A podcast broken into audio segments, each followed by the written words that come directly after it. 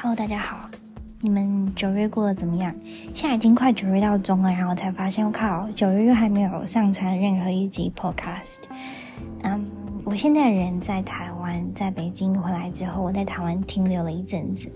然后原因原因我不知道上集有没有跟你们说，但是原因蛮搞笑，原因其实是因为啊，我不是。提了加薪嘛，然后在 review 的时候被拒绝了，那个加薪的幅度甚至一点点加薪都没有，就只有通膨的加薪，通膨就是可能三啊三点五这样，呃是法法定的，所以就等于什么都没有加。然后，但事实是，我觉得我在这个职位上的表现很好，同时间我接了另外两个。呃，不关于我职位的内容，虽然是我很喜欢的，但是也不代表我可以做免钱的工。然后在这两个就是呃领在在这两个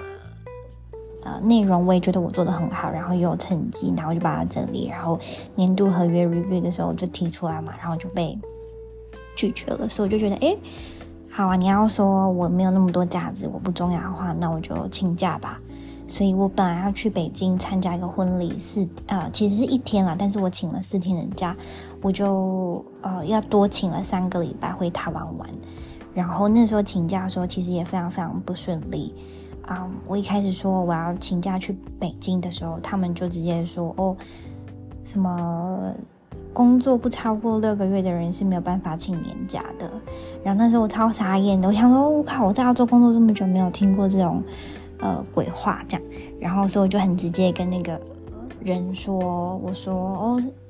蛮有趣的，我第一次听到这件事情，然后他又紧张了嘛，就说对啊，你知道在我们可能法定是这样，但是我们公司就是这样子，然后我就直接跟他说，哦，所以你应该说这个公司不合乎 Fair Work 的规矩嘛，然后他就很，他就又很紧张，这样就说哦，什么什么什么什么，然后我就真的是很受不了这种鬼扯，我就直接跟他说。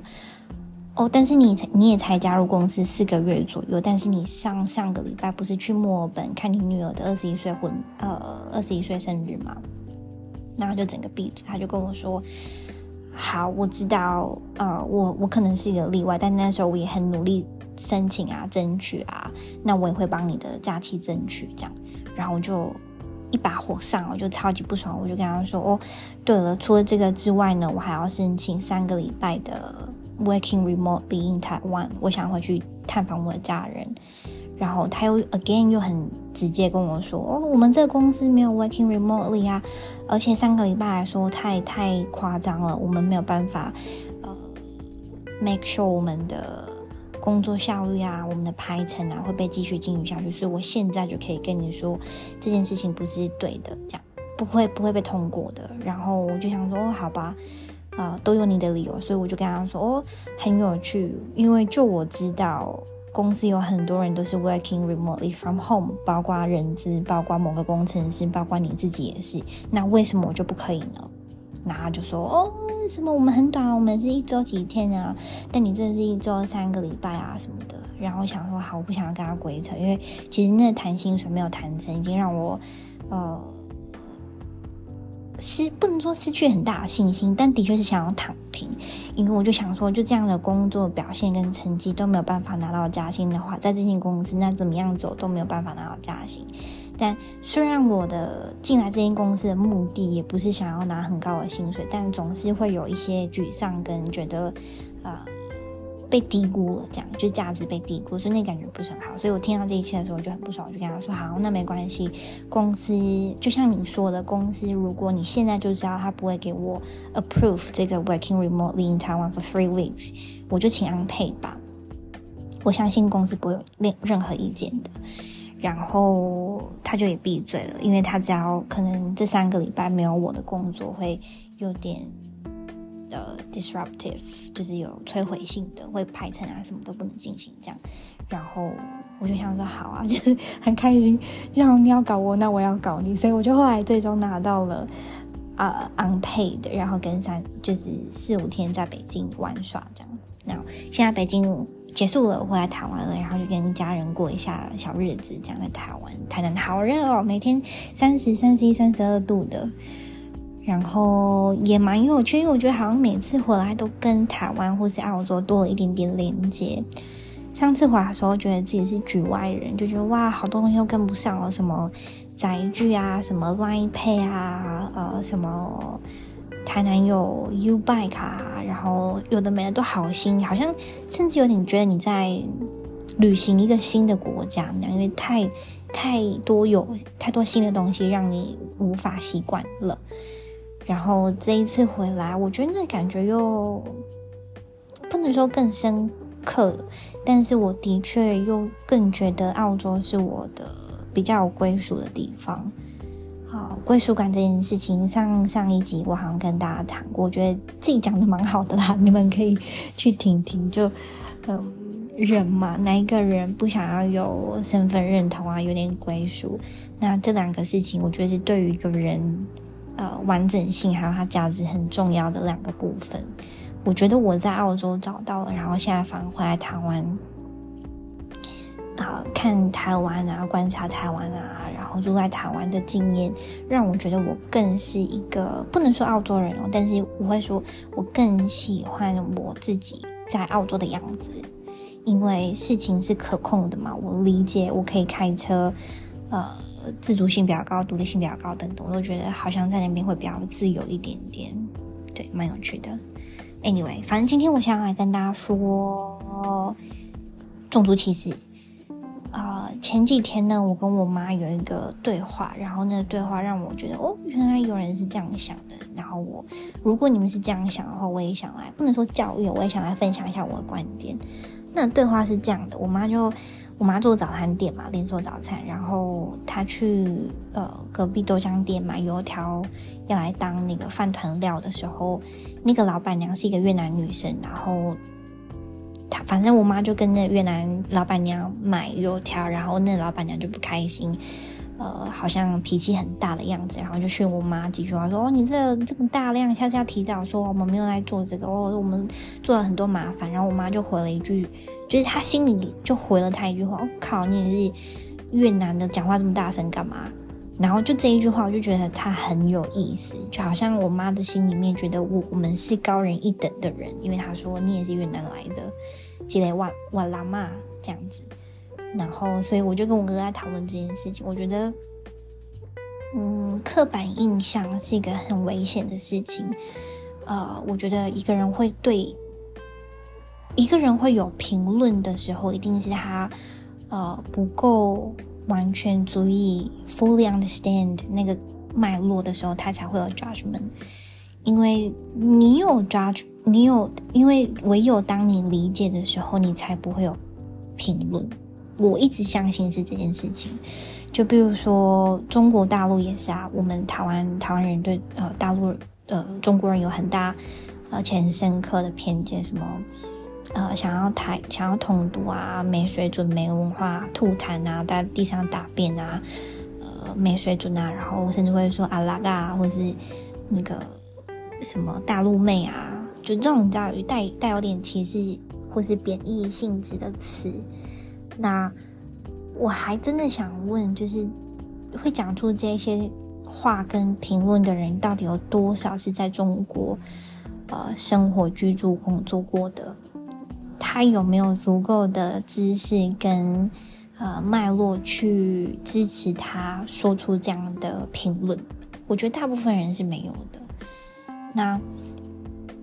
呃，这就很危险啦，就代表我们很容易轻易评论一个人，based on 不对的 information 跟 context 跟 knowledge bank，对吧？那。你看哦，当这件事情把它架在澳洲的上面的时候，也一样。我就跟我妈说：“靠，在澳洲我们被歧视就是你们这种人啦，一模一样的。我们台湾人在澳洲打工度假，呃，有时候会受到不友善的眼光啊、对待啊、言语啊等等，不就是也是完完全全这一些人吗？那呃，我看看我要讲什么，然后对。”我觉得身份啊，身份、身份优越、文化优越、语言优越，都会给自己，就是给，比如说给澳洲人或者给台湾人一些观点的特权，因为他们知道，呃，观点的特权，接下来我要讲讲我要讲什么忘记了，观点特权，因为，他们旁边没有呃不同的人来挑战他们的观点，就比如说好，今天呃，就比如说好，比如说呃，我在澳洲生活经验里面也有被歧视过，被不不不不当对待过，比如说我在路上走路，就有人跟我说，你这个中国贱女，滚回你的中国烂呃。去不要来这边摇钱或什么的，就莫名其妙走在路上，或者我开车的时候，对方从那个镜子面呃窗户里面看到我是一个亚洲女生，可能就对我比中指。或许他不是因为我是亚洲女生啊，但是这种事情就会发生，你知道？或是我在公车上的时候有就是呃被。白眼过，或是被盯过，然后被醉汉说过哦，你这亚洲人什么？其实就有发生的，或是在我工作场域的时候，也有人是因为我是呃唯一女生、唯一外国人啊，唯一讲中不讲英文的外国人，而对我呃不那么公正。那这些事情有他的道理吗？有，道理在哪里？就像我妈这种人。后来我就比较可以理解为什么会有这种人存在，因为其实不少诶，你要把它反过来说，台湾人歧视其他国家人，就大概澳洲人歧视台湾人一样，一堆的不理解，一堆的没有知识，因此造成他们判断失误，或是以偏概全，然后刻板印象。那这件事情怎么办解决呢？我觉得我对我来说，嗯。这件事情是一个很自然的现象，因为在你不同的呃群组里面都会有这件事情。我刚刚看到一个，我看有没有好刻板印象时间表。我现在在看《逆思维》这本书，然后它里面有个呃 chart，就是刻板印象时间表。他说，在你形成刻板印象的时候，会经历过这五个阶段。第一个阶段呢，是你会有一个经验，就比如说，呃，有一个白人。吐了我口水，然后第二阶段呢，你就会形成一个刻板印象，因为你就对这个人这个经验啊、然后把它 generalize generalize 对吧？你就可能会想说，啊、白人都没有好货。但是呢，当你遇到第二个新经验的时候，比如说有一个白人对你非常非常非常亲切友善，那这时候你就回来。质疑第一个经验，你就是进入到第四个阶段，就会质疑自己的刻板印象。你或许会跟自己说：“哦，或许白人不是全坏的。”那最终最好的境界就是你会有一个比较 open 的 idea，来自于一般或是你自己有的刻板印象。你可能会对自己说：“哦，或许白人，或许白人不是全好全坏，也不能因为他是白人就来判断他。”那这件事情啊、跟我们在澳洲生活，我觉得很息息相关，非常的息息相关。比如说，这今天你被一个白人歧视或者是不正当对待了，你是要放弃吗？比如说，你工作场域好了，一个长必须要长时间相处的旁人，他对你不好了，你要怎么样面对呢？有些人可能会觉得消极面对是最省力、最简单的方式，但是我不会诶、我会 purely，我会单纯的觉得你这个傻子，你不懂的时候你就对我有意见，你是笨蛋嘛？所以我会很努力，甚至有人可能可以说哦，你不应该，不需要那么努力，别人怎么想就给他怎么想。但对我来说，因为啊、可能旅行的经验啊，或者是长大的经验里面，就有很多这种例子，让我真正确确的发现，呃，人都是好的，都是善良的。然后，只有当他们不理解、不完全呃有那个知识起跑线足的时候，才会对你有不同的意见。这样，所以我这时候可能就会呃去 approach 那个人，然后跟他说呃解释，或者试图扭转他一切。他可能比如说觉得我嗯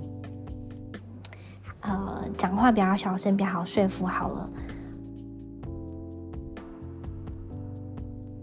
我就可能会去 approach 他，然后 challenge 他的观点，利用其他人的例子，比如说，呃，但是那个某某某不是也是这样子吗？呃，这样这样说好像不太好，但是就用一些例子啊，让他知道自己的观点不是正确的。那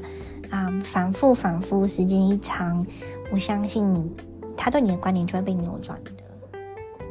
嗯，大概就是这样子。突然有感，对于种族歧视，由于我妈的一句话。嗯，希望大家九月过得还好。然后九月的那个好事集里面有去，那是我朋友办的。啊、我刚好没有时间，刚好没有得来得及参加。但是我觉得，呃，真的很赞，一个首创的事集。希望下次还有可以赶快办的。好，那希望大家安好。哦，大家不好，因为我今天我的 CFO 就是那个柠檬柠檬的那个 CFO 接了一个讯息给我，他说他要离职了，然后要保持联络，LinkedIn 上面保持联络这样子。他应该是又被被登出了，反正就吵吵闹闹，这个公司有点猛。